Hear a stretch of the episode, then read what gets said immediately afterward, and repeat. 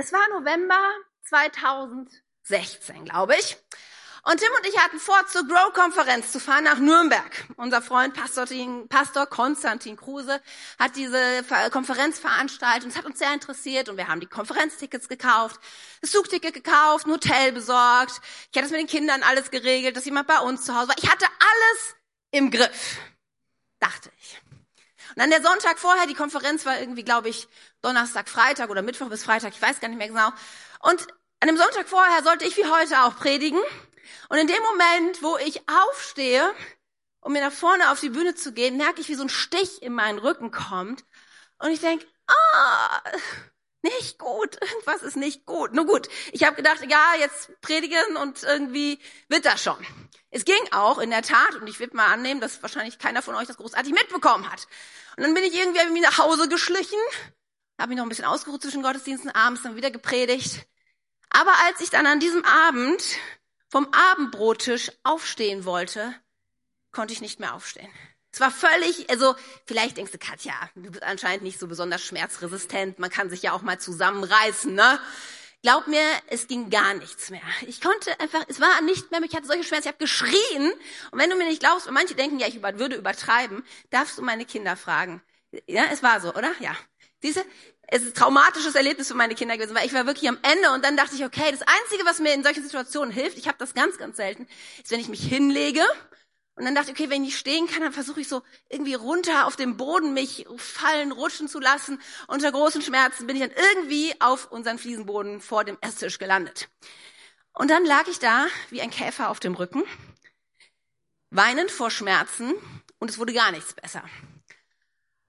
Und dann nach großem Hin und Her und ähm, was machen wir jetzt? Tim angerufen, der irgendwo auf der Autobahn war, auf Mainz nach Hauseweg und was weiß ich. Haben dann den ärztlichen Notdienst angerufen, der kam auch anderthalb Stunden später. Und ähm, war glücklicherweise war das ein Orthopäde, da hat man ja auch schon mal das Glück, dass man einen Augenarzt oder sowas bekommt. Und der, Gott ist gut, ja, selbst in solchen Situationen. Und der hat mich eingerenkt und der liebe Tilo stand auch noch plötzlich vor der Tür und ähm, ja, ja, auf jeden Fall mit viel Spritzen und Medikamenten. Irgendwann stand ich wieder und eine Stunde später war ich sogar wieder im Bett. Und dort lag ich dann für sieben Tage und jede Klo, jeder Klogang wurde eine Weltreise. Und mit einem Mal war Nürnberg und Grow-Konferenz fernab von Gut und Böse. Man hatte alles so schön geplant, oder? Aber erstens kommt es anders und zweitens, als man denkt. Es ist so oft, dass die Dinge nicht so laufen wie geplant. Und darüber wollen wir heute reden.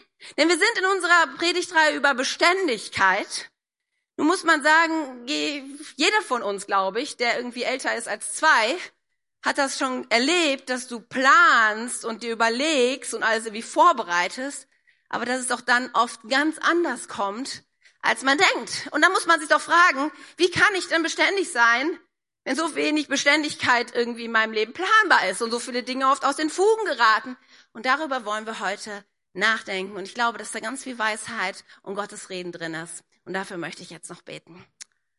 Vater im Himmel, du sagst, dass wir dazu berufen sind, Frucht zu bringen, die Bestand hat.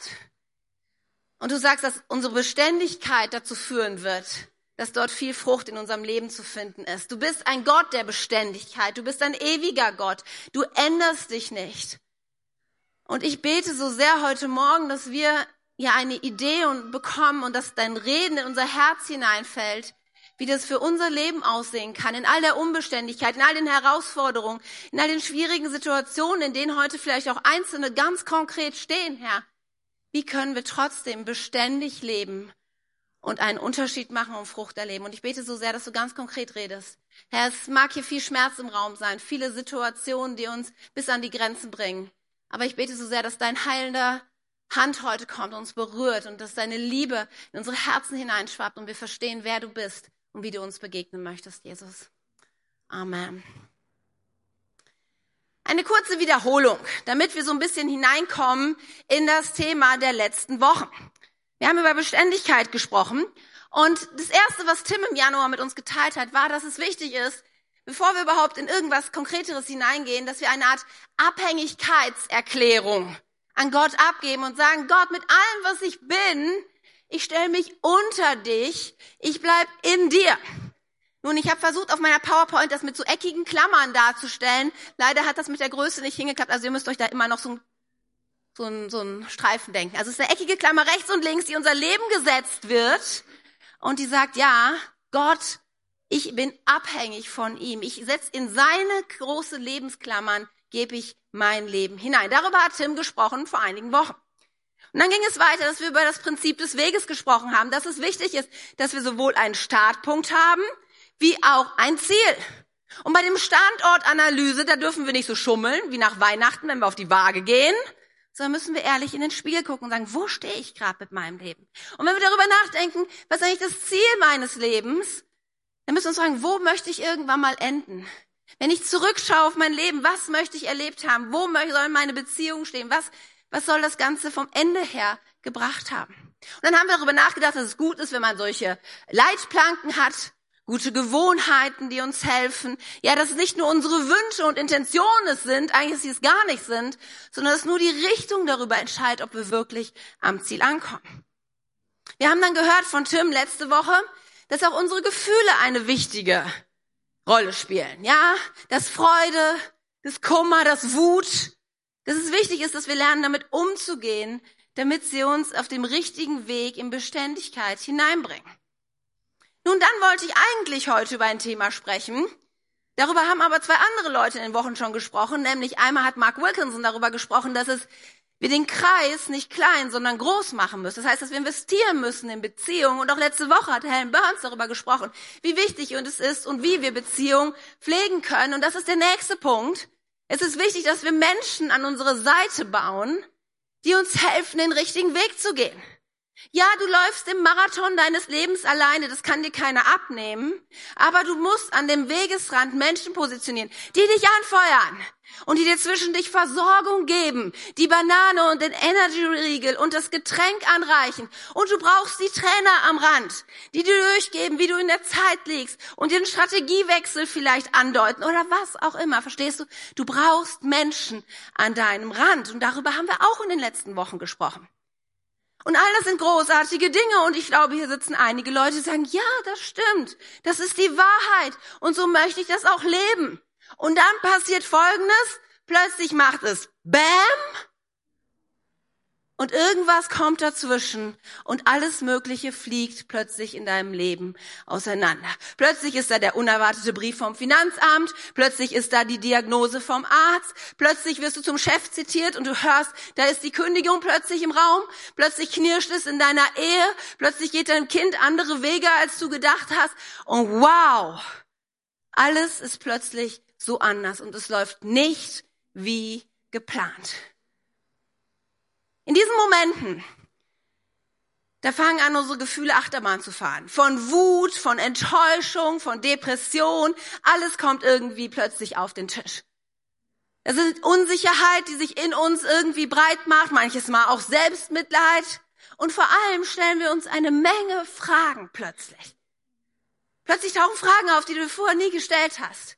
Und ich habe gedacht, es wäre heute vielleicht ein guter Moment, mal ein paar dieser Fragen, die uns in diesen Situationen kommen, anzuschauen und zu überlegen, was sind denn die Antworten, damit wir wieder in Beständigkeit hineinkommen und verstehen, wie Gott uns dorthin durchführen möchte. Seid ihr bereit für ein paar Fragen und hoffentlich auch für ein paar gute Antworten? Dann starten wir. Die erste Frage, die ganz schnell bei so einer Situation kommt, ist, was soll das? Warum ich? Habt ihr jetzt sich jemand diese Frage schon mal gestellt? Also ich häufiger, ja? Was soll das, Gott? Ich weiß noch in dem Tag, wo ich die Diagnose bekam, dass ich keine Kinder kriegen könnte. Ich weiß noch genau, wie ich im Arbeitszimmer saß bei uns und genau diese Fragen durch meinen Kopf gingen. Was soll das, Gott? Warum ich? Und ich habe angefangen, mit ihm zu diskutieren. Habe gesagt, ganz ehrlich, Gott, ich habe Pädagogik studiert. Ja, und du kannst mal ein paar andere Leute fragen. Ich glaube, ich kann ganz gut mit Kindern umgehen. Ich wäre eine gute Mutter und Tim wäre ein guter Vater. Es gibt so viele Leute, die wollen gar keine Kinder und die kriegen Kinder oder die könnten es nicht gut machen. Und Gott, warum ich? Vielleicht bei dir ein anderer Text. Warum ich? Warum kommt mir diese Kündigung? Ich habe doch so viel Gas gegeben. Warum ich? Warum ist es in meiner Ehe so schwierig? Ich weiß nicht, was dein Text ist, aber es sind doch so oft die Fragen, die wir haben. Nun, es wäre schon eine Riesenpredigt an sich, darüber zu, nachzudenken, warum schlechte Dinge guten Menschen passieren. Ein kurzer Gedanke nur dazu prinzipiell. Gott wollte nicht, dass Not, Leid, Krankheit und Tod auf dieser Erde herrschen. Er hat es nicht gemacht, er hat es nicht geschaffen. Die Welt, die Gott kreiert hat, war komplett ohne das zu finden. Gottes Ziel war Gemeinschaft, Beziehung zwischen dir und mir zu haben. Es war ein einziges Ziel. Deswegen hat er uns geschaffen, damit wir in Beziehung sind. Aber Beziehung kann ich nicht erzwingen. Ja, ich kann nicht sagen, Ebe, du musst mein Freund sein. Du musst. Das kann nicht funktionieren. Ich kann nur auf eine Freiwilligkeit Beziehung bauen. Und deswegen hat Gott auch die Möglichkeit geschaffen, dass Menschen ihren eigenen Weg gehen, dass sich von ihm abwenden und ihr Ding machen. Und was ist passiert? Genau das. Der Mensch hat sich entschieden, gegen das Gebot von Gott zu verstoßen, seinen eigenen Weg zu gehen. Und das Resultat ist, dass Tod, Krankheit, Leid, Not, Krieg, all das in unser Leben hineingekommen ist. Nun leben wir tausende Jahre später und du kannst sagen, das ist ungerecht. Ja, das mag ungerecht sein, weil du persönlich vielleicht da nichts, nichts zu tun hast. Aber es ist wie eine Art Gesetz, eine Regel, unter der wir stehen. Weißt du, manchmal musst du vielleicht auch mit deinem Siebenjährigen darüber diskutieren, wenn er morgens sagt, ich will aber nicht zur Schule gehen. Ja, und, und du sagst, du, es, es interessiert mich, ob du das willst oder nicht willst oder ob du es so findest oder was ich. Wir haben Schulpflicht in Deutschland und du wirst zur Schule gehen. Es ist so, es ist nicht änderbar in unserem System. Und so ein bisschen ist es auch mit dem Thema von Krankheit, von Not, von Elend, von Leid. Es ist für uns erstmal nicht änderbar. Es ist Teil des Systems. Nun hätte Gott ja sagen können, also wisst ihr ehrlich gesagt, ihr Menschen, ihr seid ja selber dran schuld, dann seht mal zu. Das wäre wahrscheinlich mein Text gewesen, wenn ich Gott gewesen wäre. Ich hätte gesagt, hey, selbst dran schuld, dann guck mal, wie du damit klarkommst. Aber das hat er nicht getan. Denn Gott selbst in seinem, ich wäre beleidigt gewesen, aber Gott ist nicht beleidigt. Selbst in dem ganzen Ding drin versucht er jetzt, und das ist Verrückte, in all dem, Schlechten, was uns passiert, in all den Herausforderungen, uns dort drin zu begegnen und uns stärker und glaubensvoller zu machen als jemals zuvor. Gott ist in allen Dingen drin, die dir begegnen, in den guten wie in den schlechten. Und je nachdem, wie du die Dinge beurteilst und du dich diesen Dingen stellst, wird sich darüber entscheiden, wie du da rauskommst, aber Gott wird dir die Kraft geben, da durchzugehen und du wirst stärker da rausgehen können, als du reingegangen bist. In 1. Korinther heißt es, vergesst nicht, dass die Prüfungen, die ihr erlebt, die gleichen sind, vor denen alle Menschen stehen. Also du darfst dich schon mal umgucken und sagen, hey, ich bin nicht der Einzige. Ist immer gut zu wissen. Ja, es ist nicht, weil du irgendwie im Sonderfall bist. Jeder hier in diesem Raum, ich könnte das Mikro durchgehen, jeder könnte seine Geschichte erzählen und sagen, das ist meine Herausforderung. Hier war es für mich kritisch. Wir stehen alle in der gleichen Situation. Und dann heißt es, doch Gott ist treu. Er ist nicht die beleidigte Leberwurst. Er sagt nicht sieh zu. Gott ist treu. Er sagt, er wird die Prüfung nicht so stark werden lassen. Er ist nämlich in der Sache drin. Verstehst du? Es ist nicht das Missgeschick, was passiert, ja? Wo Gott sagt, oh, er ist krank, wie konnte das passieren? Ich weiß gar nicht, wie das passieren konnte. Jesus, Heiliger Geist, tut was. Verstehst du? Gott ist da drin. Er ist nicht der Verursacher, aber er lässt es zu und er traut dir zu, da durchzugehen und stärker und größer und hoffnungsvoller und glaubensstärker zu werden, als du vorher warst. Er wird die Prüfung nicht so stark werden lassen, dass ihr nicht mehr widerstehen könnt, wenn ihr auf die Probe gestellt werdet, wird er euch eine Möglichkeit zeigen, trotzdem standzuhalten.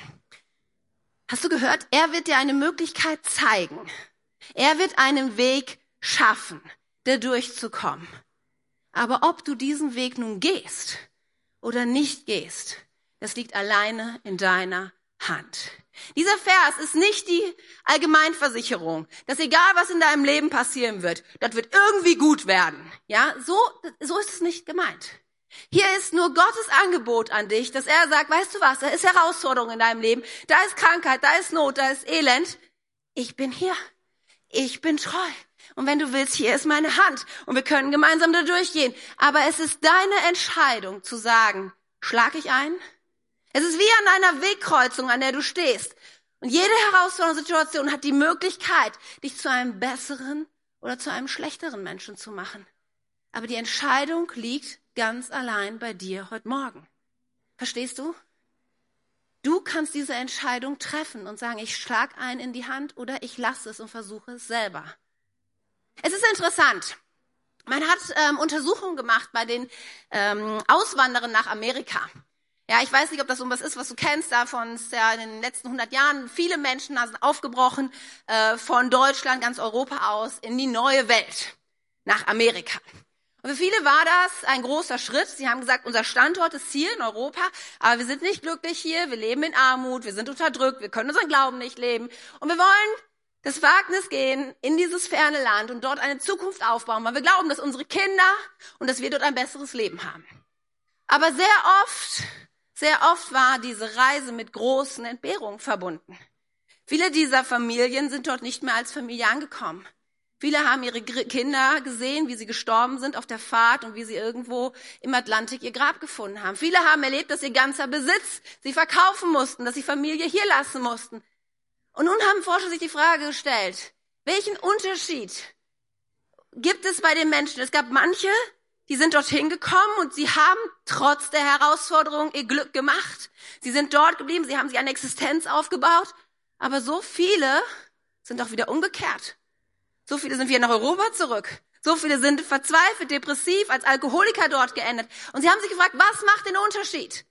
Macht den Unterschied, dass die einen vielleicht nicht so viel Leid erfahren haben wie die anderen? Nein. Das hat man nicht festgestellt. Es gab genauso viele Familien, die ihre Kinder verloren haben, die dort geblieben sind, wie Leute, die nicht dort geblieben sind. Das Einzige, was man festgestellt hat, dass die Einstellung der Menschen, ihre Willigkeit und Fähigkeit, sich dieser Herausforderung zu stellen und zu sagen, ich werde das schaffen, mit Gottes Hilfe da durchzugehen. Und viele dieser Menschen waren sehr gläubige Menschen, die diesen Weg gegangen sind. Zu sagen, ich kann es schaffen mit Gottes Hilfe. Oder zu sagen, nein, das ist mir too much. Ich werde es nicht hinkriegen. Die Entscheidung liegt in dir, in deiner Sache, ja, ich möchte. Ich möchte diesen Weg gehen mit Gottes Kraft und mit seiner Hilfe und darauf vertrauen, dass er mich hier durchbringt. Wie bewertest du gerade deine Situation, in der du stehst? Was ist gerade deine Herausforderung? Der Druck auf der Arbeit? Die Krise in deiner Beziehung? Ist es für dich das, bewertest du es als, oh Mann, das wird nie gut werden, das wird keine Möglichkeit geben? Oder verstehst du, dass heute Morgen die Chance drin ist zu sagen, Gott, wenn ich jetzt mit dir da durchgehe, dann kann ich dadurch stärker werden und gesünder werden und glaubensvoller werden? Und merkst du, plötzlich sieht die Sache ganz anders aus. Und plötzlich kommt da neue Hoffnung rein. Und plötzlich denkst du, ja, dann ist es vielleicht gar nicht mehr so schlimm. Warum ich? Weil ich hier was lernen kann. Weil ich mich weiterentwickeln kann. So oft in Situationen meines Lebens habe ich in diesen Momenten Römer 8, Vers 28 rausgekramt. Und habe mich darauf gestellt und gesagt, und ich weiß, dass die, die Gott lieben und nach seinem Willen zu ihm gehören, dass für sie alles zum Guten führt. Ich habe gesagt, okay Gott, ich entscheide mich dafür. Es wird zum Guten führen. Ich werde mit dir da durchgehen. Ich werde deine Hand nicht loslassen. Und ich werde darauf vertrauen. Und ich bin schon so gespannt, Gott, wo das hinführen wird. Und wo ich vielleicht irgendwann zurückschauen werde und sagen werde, wow, diese Krise, dieses Ding, was mir zum Bösen gedacht war, definitiv, hat Gott zum Guten verwandelt. Wie bewertest du deine Situation? Vergiss nie, Gott ist in allem, was dir begegnet. Und es liegt so eine große Chance da drin. Die zweiten Fragen, über die wir heute reden möchten. möchten. Wer hat Schuld? Warum ist das passiert? Wir lieben doch die Schuldfrage, oder? Ich weiß nicht, vielleicht ist es ein deutsches Phänomen, keine Ahnung. Aber wir wollen doch immer irgendwie klären, wer ist daran schuld? Da fällt mir übrigens ein, ich wollte immer schon mal fragen, wer hat da bei der Kinderregistration das Logo verunstaltet mit dem Edding? Welches Kind von welchen Eltern war das hier? Jetzt wäre die Möglichkeit aufzustehen und Buße zu tun. Nein, nein, nein. Versteht ihr? Immer ist doch in uns die Frage, wer hat das gemacht? Wer war schuld? Und typischerweise, keiner will es gewesen sein. Ja, keiner sagt, oh, man kann ja, mein Sohn hat in einem unbeachteten Nein, aber das ist so typisch für uns, versteht ihr? Wir wollen immer wissen, wer hat Schuld?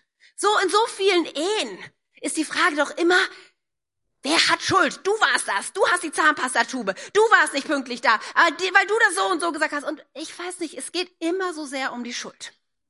Nun, wenn wir schon in der ersten Frage festgestellt haben, dass es sehr wichtig ist, wie ich mich positioniere und dass ich Verantwortung für mich übernehme, umso wichtiger ist es auch in dieser Frage, denn immer wenn ich mit dem Finger auf jemanden zeige, zeigen drei Finger auf mich zurück. Und die Frage sich zuerst zu stellen, trag, was war mein Teil bei dieser Geschichte? Wozu habe ich dazu beigetragen, dass diese Situation so in mein Leben gekommen ist? Wenn wir längst diese Frage stellen, stelle ich fest, dass viele Menschen, wo sie doch so gerne wollen, die Schuld zu klären, aber auf der anderen Seite eine große Angst haben, diese Frage wirklich an ihr Herz zu lassen. Vor einigen Jahren habe ich mich mit jemandem unterhalten, der gerade in einer großen Krise seines Lebens war. Und als ich, als ich ihn darauf ansprach und sagte, sag mal, hast du schon mal drüber nachgedacht, warum das passiert ist oder wer daran Schuld hat? Und hat die Person mich voller Angst angeschaut und gesagt, nein, diese Frage habe ich mich auch nicht gestellt. Klammer auf, natürlich habe ich mir die schon gestellt, aber ich habe nicht genau hingeguckt, weil, sagt er, weil was wäre denn, wenn ich daran Schuld hätte? Ja, was wäre denn, wenn du wirklich daran Schuld hättest? Weißt du was, ich habe heute eine gute Nachricht für dich, wenn das deine Frage ist, wenn du sagst, oh Katja, ich habe Schuld. Ich habe die Lösung für dich. Wenn du bist in einer Kirche und wir glauben, dass Jesus Christus an diesem Tod und wir feiern bald an diesem Kreuz und wir feiern bald Ostern, alles bezahlt hat, um deine Schuld auf sich zu nehmen. Ja, in 1. Johannes 1, Vers 9 heißt es, wenn wir aber unsere Sünden bekennen, so ist er treu und gerecht, dass er uns die Sünden vergibt und reinigt uns von aller Ungerechtigkeit.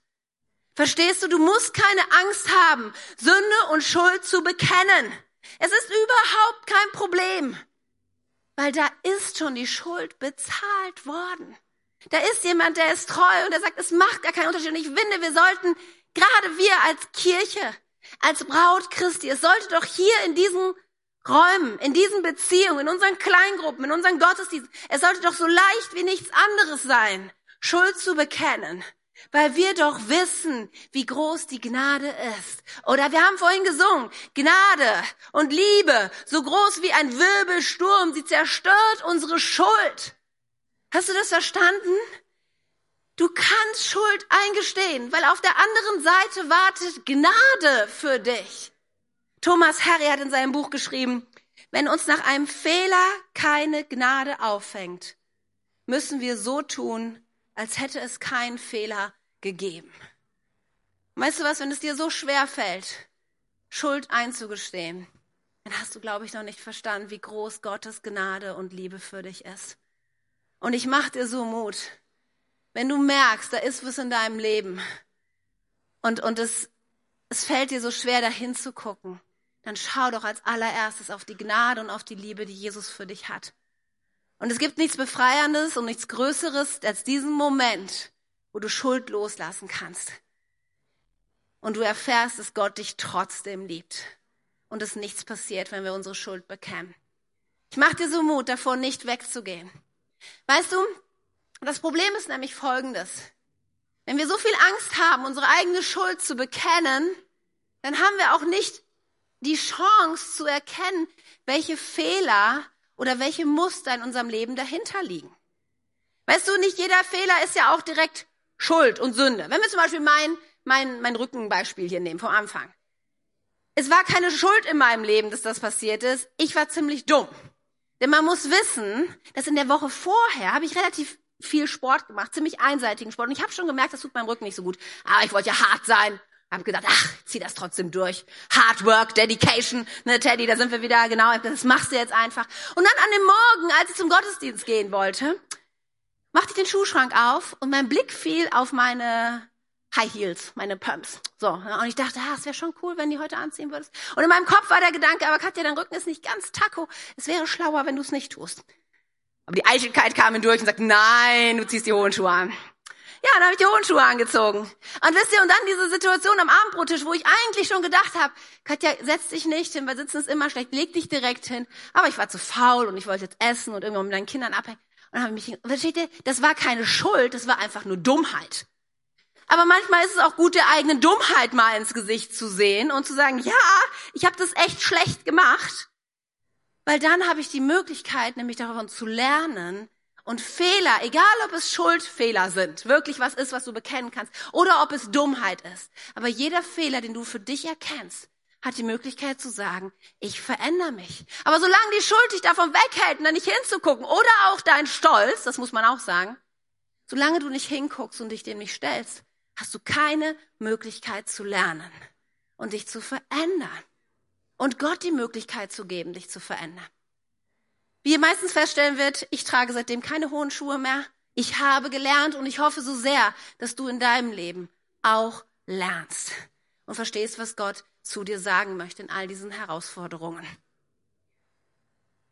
Nun gibt es ja auch die Möglichkeiten, das muss ich mal einen kurzen Exkurs machen, weil in christlichen Kreisen oder in manchen Strömungen wird dieses ganze Schuldding auch ein bisschen überzogen.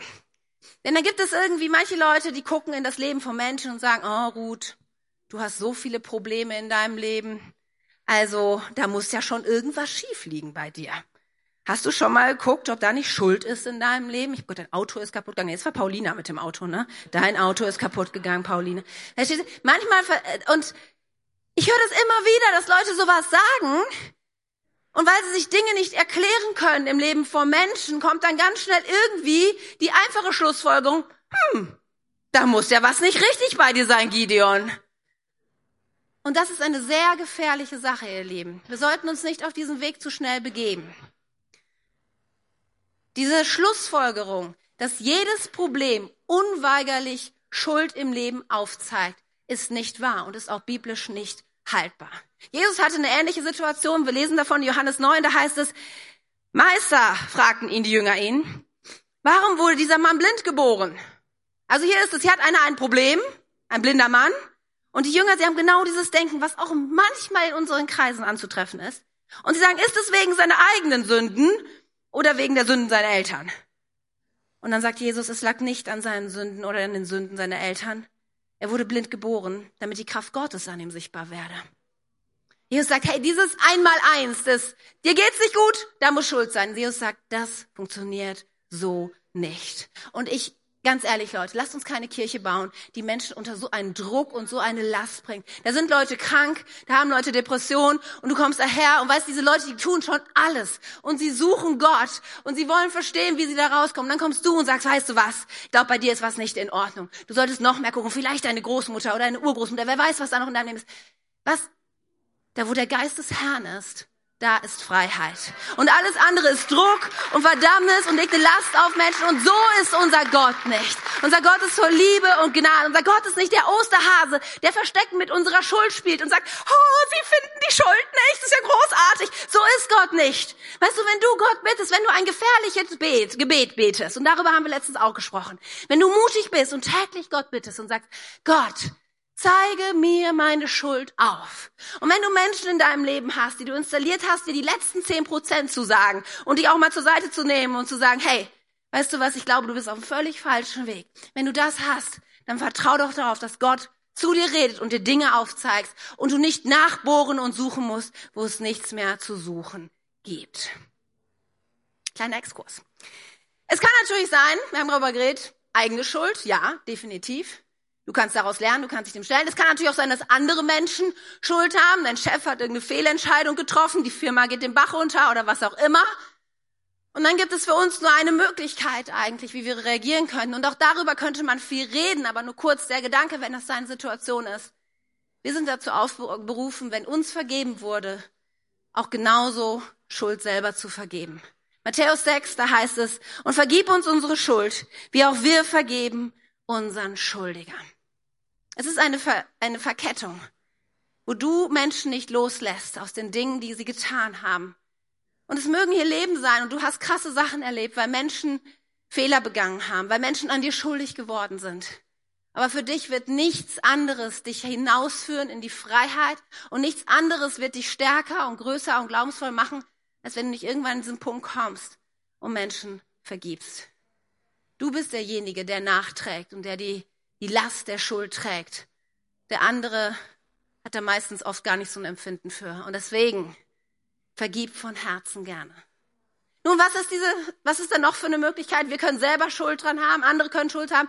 Und wenn beides nicht zieht, dann ist es ganz oft, okay, Gott, Was soll das dann? Dann hast du Schuld? Oder wie sollen wir das Ganze verstehen? Wenn unser psychisches, unser physisches Wohl, unsere finanzielle Sicherheit, unser schönes Leben, wenn das irgendwie ans Kippen kommt, dann dämmert es uns, dass es vielleicht nicht Gottes erste Priorität ist, dass wir hier ein sicheres, gutes, gesundes, reiches, tolles Leben haben. Und das führt uns zu der dritten Frage, wo wir nämlich dann erkennen, was Gottes Priorität ist. Die dritte Frage, die dann ganz oft kommt, ist, was soll ich denn jetzt eigentlich tun? Was soll ich jetzt tun? Ja, ich meine, ich habe, ich frage mich, warum, was nun? Warum ich? Ich habe geklärt, wer hat Schuld? Und meistens denkt man, ja, ganz ehrlich, ich habe schon auch ein bisschen dazu beigetragen oder was auch immer. Und dann kommt der Moment, was soll ich denn jetzt tun damit? Ich habe euch ja dieses schöne Bild am Anfang gezeigt, wo ich meine PowerPoint-Künste drin vereint habe. Was soll ich jetzt tun mit diesem Chaos? Ja, mit diesem Bam, mit diesen Dingen, die mein Leben auseinanderfliegen lassen. Nun, die, die, die häufigste Reaktion ist, dass wir uns das angucken und sagen, ja, ja, haben sie schön gepredigt, ne, mit ihren Leitplanken und mit Menschen und mit Gefühlen. Hat ja alles nicht funktioniert. Hat ja alles nichts gebracht. Und deswegen neigen wir in diesen Situationen sehr schnell, die Dinge irgendwie rauszukicken. Und zu sagen, ach, mit den ganzen Überzeugungen funktioniert ja nicht. Und meine Gefühle, die gehen sowieso Achterbahn. Und in diesen Momenten ist aber genau das Gegenteil richtig. Weißt du, wenn diese Dinge, die geholfen haben in den guten Zeiten, wie viel mehr werden sie helfen jetzt in den schlechten Zeiten und Herausforderungen, dein Leben Stabilität und Sicherheit zu geben? Daher der erste Punkt, wenn du dich fragst, was soll ich jetzt tun? Punkt eins, mach deine Überzeugung nochmal klar und safe. Guck dir deine Lebensüberzeugung an und ich mach dir Mut, dir das mal aufzuschreiben. Was sind die Fundamente deines Lebens? Worauf setzt du deine Überzeugung? Und in solchen Momenten ist es gut, die auch mal zu überdenken. Vielleicht ist deine Überzeugung bisher immer gewesen, dass dein Chef dein Versorger ist. Und dann guckst du dir diese Sache an in dieser Arbeitslosigkeit, die nun vor deiner Tür steht, und denkst, ist das wirklich eine gute Überzeugung? Ist es eine biblische Überzeugung, dass mein Chef mein Versorger ist? Und plötzlich verstehst, eigentlich ist es überhaupt keine gute Überzeugung. Eigentlich ist nämlich biblisch gesehen Gott mein Versorger. Und es ist so super in diesen Momenten, deine Überzeugung zu checken und zu merken, wow, ja, da, da, da ist ja eine Wahrheit drin, da gibt's gerade was für mich zu lernen. Wie war das nochmal? Warum ich? Weil es was zu lernen gibt. Verstehst du, du kannst deine Überzeugung anpassen an das, was wirklich die Wahrheit ist. Aber da gibt es auch die Überzeugung, wo du feststellst, die sind so extrem gesund und hilfreich.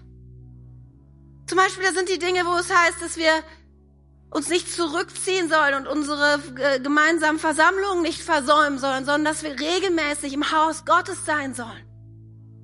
Und da gibt es diese Tendenz in dir, die sagt, oh, heute gehe ich nicht zum Gottesdienst. Es wirklich geht mir heute gar nicht gut. Oder nein, ach zur Kleingruppe, ach, da muss ich am Ende noch erzählen, was in meinem Leben ist. Das lasse ich auch mal besser. Aber dann guckst du diese Überzeugung an und es ist zutiefst biblisch, sich nicht zurückzuziehen, sondern gerade in den Herausforderungen standhaft zu bleiben und die Gemeinschaft zu suchen. Und dann stellst du fest, ja, was soll ich tun? Nach meinen Überzeugungen leben und da bleiben und gehen und zur Kleingruppe gehen und andere Menschen in mein Leben mit hineinnehmen. Ich weiß noch genau, vorhin schon erzählt von der Situation, wo Tim und ich diese Diagnose hatten, dass wir keine Kinder bekommen konnten. Und eine Zeit später war es in der Tat dann doch so, dass ich schwanger war. Aber es war von Anfang an klar, dass diese Schwangerschaft kein gutes Ende haben würde. Es eine Eileiterschwangerschaft sein sollte, nach ärztlichem Wissen und Gewissen. Und nun war klar, ich bin schwanger und natürlich, die Ärzte wollten es auch nicht völlig ausschließen, dass das vielleicht doch noch was wird. Aber eigentlich wird's nicht, das hatten sie mir auch ganz klar gesagt. Und deswegen haben sie mich wieder nach Hause geschickt und haben gesagt, wenn sie Schmerzen kriegen, dann fahren sie sofort in die Klinik. Und dann müssen wir operieren und so. Aber wer weiß. Nach dem Motto, wir wollen es nicht direkt machen, wir wollen nicht direkt alle Hoffnung zerstören, aber gehen Sie mal. Und an diesem Tag ging ich nach Hause und in Embryostellung unter der Decke habe ich gesessen. Und dann kam Tim und sagte, Katja, heute Abend ist Kleingruppe. Ich denke, nee, ganz ehrlich, wir waren erst einmal in dieser Kleingruppe gewesen. Und da waren Menschen, die waren echt komisch. Und ich hatte so von überhaupt gar keinen Nerv und ich wollte eigentlich jetzt mein Selbstmitleid und mein, meine zerstörten Hoffnungen und alles irgendwie wollte ich dem Raum geben. Und Tim sagt dann, ich glaube, es wäre gut, Katja, wenn wir hingehen würden. Ich war ein sehr weiser Mann und wir sind dann hingegangen. Und dieser Abend, wisst ihr, der hat, es war so ein großartiger Gott-Moment wo kaum, dass die Kleingruppe gestartet hat, wurde ich direkt als Erster angesprochen und gesagt, Katja, wie geht's dir denn eigentlich? Willst du mir erzählen, was gerade in deinem Leben los ist? Und ich musste nur anfangen zu weinen und, und plötzlich standen alle Leute um mich und legten mir die Hände auf und haben für mich gebetet. Und plötzlich war so ein Schutz und so eine Dynamik und so eine Kraft im Raum und plötzlich habe ich gemerkt, wie Gott mein Herz auf, mein aufgewühltes Herz beruhigt hat und wie Frieden hineinkam. Es ist so gut, wenn wir unseren Überzeugungen trotz aller Herausforderungen weiter folgen. Und es ist so wichtig, dass wir die richtigen Menschen in diesen Momenten hineinlassen in unser Leben. Das heißt, was sollst du tun? Bau deine Überzeugung und zieh dich nicht zurück, sondern such die richtigen Menschen. Frag sie um Rat. Und das Dritte, damit schließe ich heute Morgen erst. Nimm dir Zeit und ganz bewusst, bevor du irgendwelche Entscheidungen triffst, oder Richtung einschlägst, Gott zu suchen. Öffne dein Herz dem Heiligen Geist. Und hier enden wir diese Predigtreihe, wo wir sie begonnen haben, in der Abhängigkeitserklärung zu Gott. Weißt du, ich habe vorhin gesagt, es scheint so zu sein, als ob Gott es etwas Wichtigeres für ihn gibt, als deine physischen und psychisches Wohlergehen, als deine finanziellen Versorgung als sein Happy Leben. Es scheint für ihn etwas Wichtigeres zu geben. Und in diesen Momenten, weißt du, in diesen Herausforderungen, wenn du dann Gott suchst, und dafür musst du dir Zeit nehmen, verstehst du, dafür musst du vielleicht mal ein Wochenende wegfahren, dafür musst du mal ein paar Tage frei machen, dafür musst du mal in den Wald gehen, spazieren gehen, was auch immer. In diesen Momenten, Gott zu fragen, Gott, was, was möchtest du mir gerade hier sagen? Was, was ist jetzt der nächste Schritt? Und so oft habe ich erlebt, wie Gott zu mir sagte, Gott, was ist nochmal dein Ziel? Und ich sage, ach Gott, ich möchte, ich möchte Kinder haben und das ist mein Ziel. Und er sagt, ja, ist ein großartiges Ziel. Kinder zu haben, Familie zu haben, gute Ehe zu haben. Es ist ein großartiges Ziel, finanziell versorgt zu sein. Es ist ein großartiges Ziel, Gott zu, Gott zu dienen. Was auch immer dein Ziel ist, ich weiß es nicht. Aber dann sagt Gott, Katja, weißt du, was das viel größere Ziel dahinter ist? Weißt du, was deine erste und wichtigste Berufung ist? Einfach bei mir zu sein. Einfach meine Tochter, mein Kind zu sein. Und ich glaube, du musst es heute Abend, heute Morgen unbedingt hören, dass Gott sagt, all deine Ziele, die du hast, es ist alles gut und schön, aber es ist so wichtig, immer wieder klar zu kriegen, dass das Wichtigste für Gott ist, dass du nah bei ihm bist und dass du diese Proklamation aussprichst, sagst, du bist mir wichtiger als meine Gesundheit. Du bist mir wichtiger als meine finanzielle Versorgung. Du bist mir wichtiger als Kinder zu haben. Das Wichtigste ist, nah bei dir zu sein. Weil in diesem Moment, da verändert sich alles. In diesem Moment bekommt plötzlich alles wie so ein neues Koordinatensystem und du begreifst, wofür du einfach da bist. In diesen Momenten vor vielen Jahren, wo Tim und ich durch diese schwierige Zeit gingen, wo ich so gesundheitlich so schwer angeschlagen war, wo viel Unklarheit war darüber, wie es weitergehen würde in unserem Leben. Nicht nur meine Gesundheit war schwer angeschlagen, der Kinderwunsch stand auf dem Spiel, auch Tims berufliche Zukunft war total in Frage gestellt. Und dann gab es diesen Moment, wo wir spazieren waren, und ich habe schon an anderer Stelle davon gesprochen, du kennst die Geschichte vielleicht. Und wir sind spazieren gegangen, weil wir Gott gesucht haben weil wir mal raus mussten, weil wir uns ganz auf ihn konzentrieren wollen, weil unsere Gefühle achtergefahren waren, weil ich so am Ende meiner Kraft war, weil wir nicht mehr wussten, was wir tun sollten und wir haben Gott gesucht. Und ich weiß noch wie heute, wie wir da zusammenstanden und plötzlich es so klar wurde. Alles muss sich dieser einen Sache unterstellen. Jesus soll uns wichtiger sein, seine Nähe und dass wir bei ihm sind, wichtiger als beruflicher Erfolg, wichtiger als Familie, wichtiger als alles andere. Und dann war da dieses Gebet, was angeleitet ist dann am Psalm 73. Und da heißt es, doch ich gehöre noch immer zu dir. Du hältst meine rechte Hand. Du wirst mich nach deinem Rat leiten und mich schließlich in Ehren aufnehmen. Wen habe ich im Himmel außer dir? Du bist mir wichtiger als alles andere auf der Erde. Du bist mir wichtiger als Kinder zu kriegen. Du bist mir wichtiger als gesund zu sein. Du bist mir wichtiger als meine finanzielle Versorgung. Und wisst ihr, in diesem Moment, es ist keine, es ist nicht einfach sowas zu sagen, aber es kommt so eine Freiheit hinein, wenn du das begreifst und sagst, Gott, du bist mir wichtiger bin ich auch krank und völlig geschwächt? Bin ich auch depressiv und völlig verzweifelt? Bin ich auch finanziell am Ende? Ist meine Beziehung gerade in einem hoffnungslosen Zustand oder was auch immer du ergänzt? Bleibt Gott der Trost meines Herzens. Er gehört mir für immer und ewig. Weißt du, es kann sein, dass du alles verlierst auf dieser Erde. Aber eins wird dir nicht genommen werden und das ist Gott selber. Er ist der Trost. Er ist das Zentrum deines Lebens. Und weißt du, es wird der Moment kommen. Es wird der Moment kommen, wo wir einmal alles ver verlieren werden auf dieser Erde. Es ist der Moment, wo wir nach Hause gehen zu unserem himmlischen Vater. Jede Beziehung, jedes finanzielle Gut, alles wird irgendwann aufhören. Und das Größte und Wichtigste ist aber, dass unsere Beziehung zu Gott geklärt ist. Und ich glaube, Gott führt diese Momente immer wieder, diese Herausforderungen in unserem Leben, dass wir das Ziel klar kriegen und verstehen, so gut es alles ist und Gott dich segnen möchte mit guten Beziehungen, mit Finanzen, mit Gesundheit. Aber er möchte mal, dass du eins klar hast. Das Wichtigste sind du und ich. Und dann, dann passiert dieses unglaubliche Wunder, dass du plötzlich beten kannst. Doch mir geht es gut, weil ich mich nahe zu Gott halte.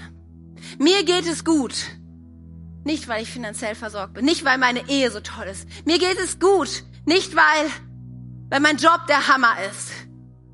Weil ich gesund bin, sondern mir geht es gut, weil ich nah an Gott bin. Und dann verändert sich alles.